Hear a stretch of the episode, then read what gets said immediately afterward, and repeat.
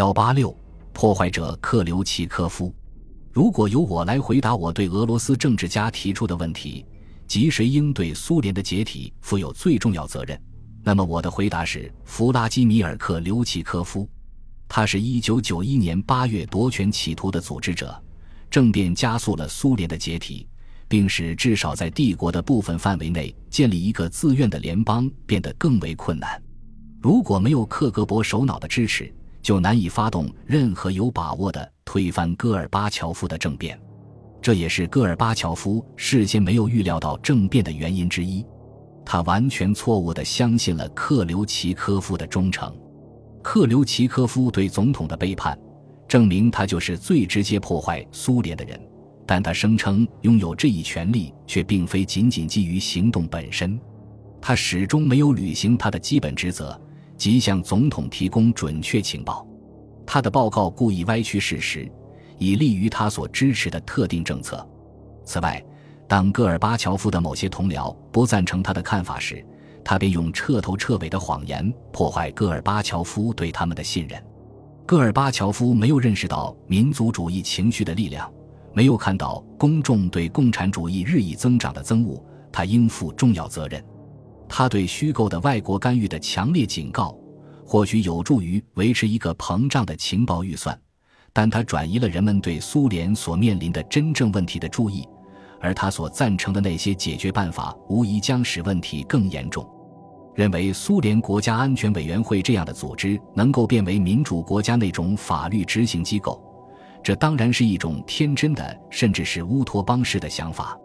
他习惯于超出法律范围行事。并庇护其特工人员，使之不需对外界做任何说明。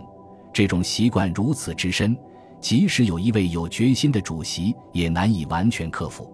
在这点上，弗拉基米尔·克留奇科夫绝不是一个有决心的主席。尽管他不具备其前任贝利亚和尼古拉耶若夫那种真正残忍的习惯，他领导的克格勃也没有犯下对无辜者大规模屠杀的罪行。但他却使这个组织超过法律范围行事，服务于他所偏爱的政策，而不是合法当局。此外，他继续从事以明令禁止的活动，例如暗中监视持不同政见者。有的时候，他的活动显然没有得到戈尔巴乔夫的批准。无论如何，戈尔巴乔夫应为此承担责任。例如，本来不应该对中央委员会委员进行监视。但叶利钦却似乎一直处于被监视之下，包括在其住宅中安置窃听设施。戈尔巴乔夫得到了有关叶利钦的报告，他不可能不知道消息的来源。例如，叶利钦曾问我，如果出现违宪夺权之事，美国会作何反应？有关此事的报告只能是来自向克格勃告密的人或者窃听器。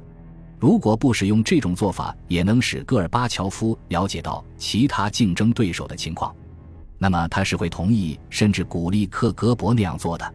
令人费解的是，戈尔巴乔夫似乎并没有意识到，一个屈从于这些习惯的克格勃主席也能使戈尔巴乔夫本人受到监视，甚至在他的私人工作班子中招募特务。瓦基姆巴卡金说，在他任职期间。戈尔巴乔夫一直对克格勃有种敬畏感，就像州的共产党首脑那样。每天早晨，当他拿到标有“仅供总书记阅”的文件夹时，他都很激动。他确信，他所得到的是其他任何人都看不到的情报。他在1986年尼古拉达尼洛夫被捕时表现出来的容易受骗的弱点始终没有改变。他一直按照克格勃的要求去做。即使这样做不利于其他更重要的问题，例如，当奥列格·卡鲁金在1990年与克格勃决裂并谴责他继续进行非法活动时，戈尔巴乔夫却非法地剥夺了卡鲁金的退休金和他以前的奖品，而不是利用卡鲁金的指责迫使克留奇科夫改变他的做法。等到戈尔巴乔夫开始怀疑克格勃的忠诚时，已为时太晚。在八十年代末和九十年代初，如果以为任何克格勃主席会彻底改革该组织，那是白日做梦。而与此同时，我们却可以推测，如果克格勃由不同的人来领导，它会发生什么变化。例如，如果在1990年和1991年由瓦季姆·巴卡金而不是弗拉基米尔·克留奇科夫负责克格勃，肯定就不会发生针对戈尔巴乔夫的阴谋。同时，也可以合乎情理地认为，监视反对派领导人的行动将会终止。阿尔法分队也不会被用来对维尔纽斯的电视联合企业发动猛攻。有关国家情况的报告很可能更为客观。